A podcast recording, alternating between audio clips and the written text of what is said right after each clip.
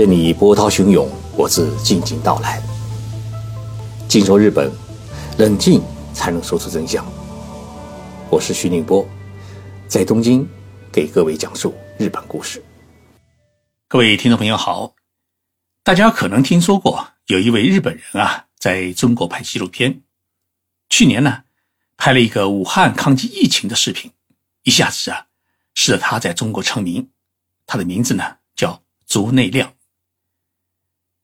我看了他最近拍摄的一个作品，竹内先生呢采访了多位住在中国的日本人，请他们谈中国的真实感受。拍摄场景呢选择在苏州，接受采访的七名日本人，有的呢是在中国大学里面教书当教授，也有的呢在中国创业。当企业的经营者，也有在中国生活的普通的日本女性，这是一个很有趣的选题。到底在中国生活的日本人，他们是如何看中国？对中国有什么感受？那么节目呢，把这七位日本人的中国感受啊，集中在以下五点：第一，他们认为中国没有日本媒体宣传的那么可怕。一位名叫栗原彤的日本女性，在一家文化娱乐公司里面啊担任副总裁。他说，来中国之前，脑子里有关中国的印象就是人多嘈杂、脏乱、小偷多，男人们呢是光着上身在喝茶，女人们呢是穿着睡衣逛大街。但是到了中国以后呢，自己眼前看到的一切并非如此，中国比想象的文明。作为一个女性啊，生活环境也很安全。第二，他们认为中国其实比日本还自由。这是几位日本人的同感。他们认为在中国啊，想干什么就可以干什么，不满的时候啊还可以爆发，不用压抑，没有日本那么多的条条框框。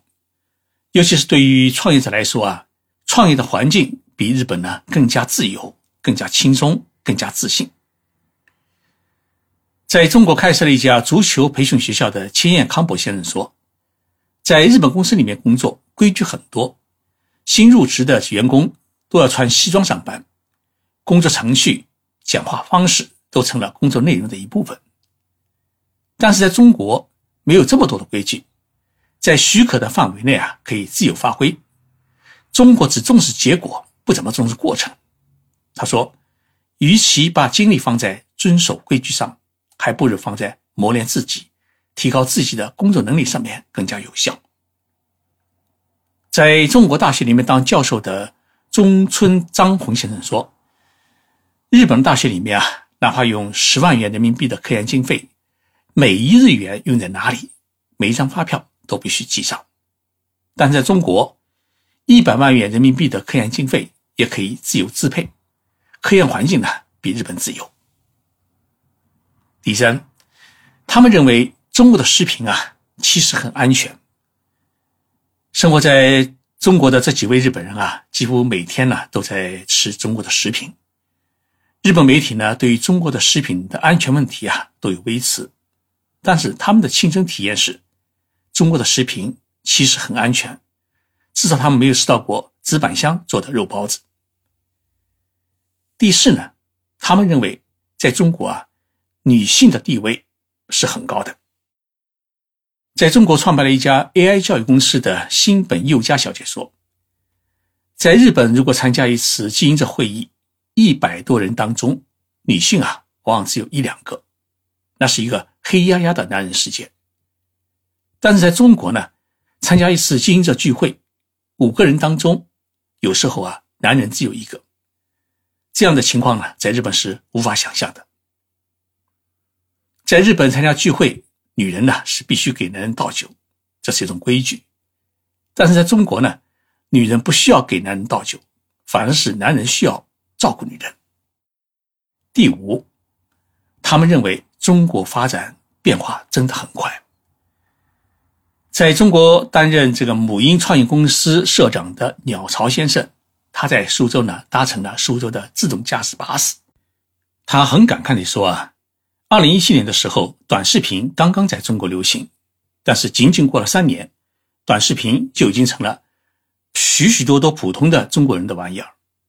中国变化实在太快，对于公司的经营者来说，如果还是按照三年前的思维和方式在经营公司的话，那就有可能被淘汰。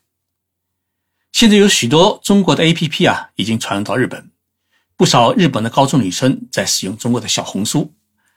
日本女性在关心中国的化妆品，中国的电子支付系统也传到日本，中国文化有了越来越酷的感觉。新本小姐说啊，她说我来到中国啊，真的是很幸运。如果在日本啊，按照年功序列制度，我只能是慢慢爬；但是在中国呢，挑战的机会很多，成功的机会也很多，有能力的都可以出人头地。竹内先生在这个节目的最后啊，他说了这么一句话：“他说，日本媒体对于中国的负面报道太多，希望更多的日本人能够到中国啊，亲眼来看看，看看中国发生的变化，看看一个真实的中国。”看完节目以后啊，我跟竹内先生微信聊了天，聊了一个文化现象。这是个什么现象呢？就是日本人到了中国啊，感觉到了一个自由的世界。身心获得了解放，但是奇怪的是呢，中国人到了日本，许多人更喜欢日本这种严谨甚至过于讲究规则和秩序的生活。我问他这是为什么？竹内先生说，可能是因为人都想要自己没有的东西。哎，我发现这句话他讲的很对。那么既然在这节目当中有好几位日本的女性都表示自己这么喜欢中国。那么我们来看看，到底有多少日本女性嫁给了中国男人？在做这个节目之前啊，我去日本政府的厚生劳动省的网站上面去搜阅了日本人国际结婚的统计数据。日本人第一起国际结婚是发生在1873年，当时一名去英国留学的日本男生爱上了一名英国姑娘，并把姑娘呢带回了日本，请求日本政府批准他结婚。日本政府经过面试之后呢，确认两人是真心相爱，于是就发出了第一号的国际结婚的许可证。那么，日本厚生劳动省的人口动态调查的最新数据显示，到二零一八年，日本人的国际结婚达到了两万一千八百五十二组，占到日本人当年结婚总数的百分之三点八。那么，二零一八年。中日之间的国际婚姻是一个什么样的状态呢？数据显示，当年有五千零三十名中国女性嫁给了日本男人，而嫁给中国男人的日本女性为八百四十七人。当然，这个数据呢，也包括了香港与澳门地区。看到八百四十七这个数字，大家一定会感到很惊讶：怎么一年当中只有这么少的日本女人？嫁给了中国男人呢？其实从上世纪九十年代开始啊，日本女性嫁给中国男人的数字，每年呢都是在七百到九百人之间徘徊。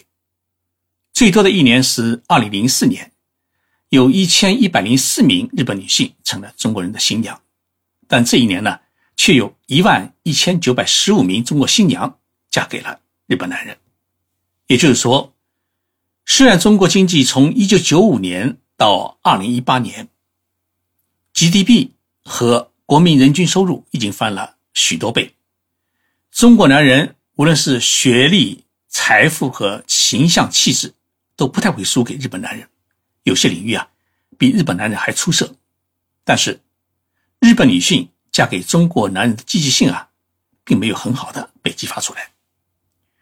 我们来选这几个代表性年份。做一个对比，日本女性嫁给中国男人的数字，它到底是如何变化的？一九九五年的时候啊，有七百六十九名日本女性嫁给了中国男人；二零零一年，有八百七十八名日本女性成了中国人的新娘；二零零五年，嫁给中国男人的日本女人是一千零十五名。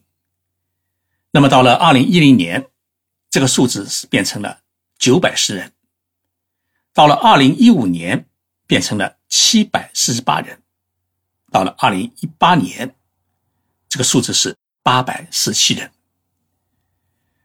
从以上这个数据当中，我们可以看出，一九九五年的时候啊，像北京、上海，三十岁左右的男人的月平均工资大概只有五百块人民币。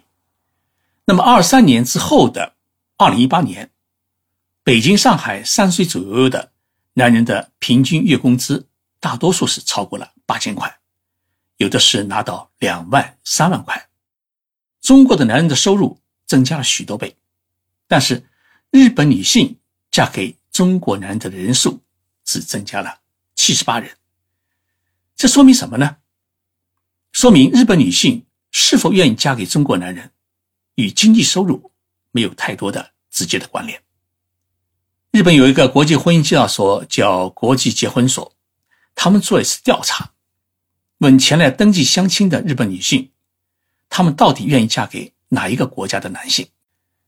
结果显示啊，第一位愿意嫁的是英国人，占比是达到了百分之四十八。第二位呢是美国人，占比达到了百分之四十一点八。第三位呢是意大利人，占比是百分之三十三点二。第四位呢是法国人，第五位是西班牙人，第六位是俄罗斯人，第七位是巴西人，第八位是韩国人，第九位是中国人。这个中国人比例当中只占百分之一点六，其中包括了香港、台湾和澳门地区。从以上的调查当中，我们可以看出，日本女性内心还是希望与欧美国家的男人交往。虽然啊，一百名愿意国际结婚的日本女性当中，只有一个人愿意嫁给中国男人，但是。在日本现实的国际结婚当中，日本女性嫁给中国男人的比例到底有多少呢？这里啊有一个日本厚生劳动省的调查数据，是二零一六年的调查数据。也就是说，日本女性嫁给中国男人的比例，在整个的日本的国际结婚当中，也就是二零一六年的国际结婚当中，是占到了百分之十二点五，仅次于。美国男人，美国男人是十六点七，但是这个数字呢，远远高于英国男子百分之三点九的五倍。也就是说，日本女性她内心是渴望嫁给英国人，但是最终呢，大多数是嫁给了中国男人。当然，日本女性嫁的最多的是韩国人和朝鲜国籍的男人，占到了当年国际结婚总数的百分之二十五点七。大家一定很纳闷，这里为什么会跑出朝鲜男人来呢？其实啊，这些朝鲜男人不是朝鲜本土的男人，而是依然呢，呃，坚守朝鲜国籍不放弃的在日本的朝鲜人第三代、第四代。日本国际结婚中啊，还有一个数据，是日本男人娶的最多的外国女性是哪一个国家？排名第一的是我们中国女性，占到了百分之三十七点二。其次呢是菲律宾女性，是占到了百分之二十二点七，再其次是韩国与朝鲜女性占到百分之三点七，再接下来是泰国女性和美国女性，美国女性呢只占到百分之一点七。一个现实是，一年中八百多名日本女性嫁给中国男人的故事啊，它绝大多数是发生在日本国内。我们中国优秀的留学生，还有改革开放以后出国的。中国留学生的第二代，他们娶日本女孩子是比较多的。真正在中国工作生活的日本女性，到底有多少人嫁给了当地的中国男人？这个数据啊，目前还无从获知。和亲自古以来呢，是增进两国友好的一个好途径。我相信啊，随着我们中国越来越繁荣，日本人对于中国的理解越来越全面。相信愿意嫁给中国男人的日本女性也会越来越多，中日两国一家亲，就能创造亚洲美好的未来。谢谢大家收听这一期节目，我们下期节目再见。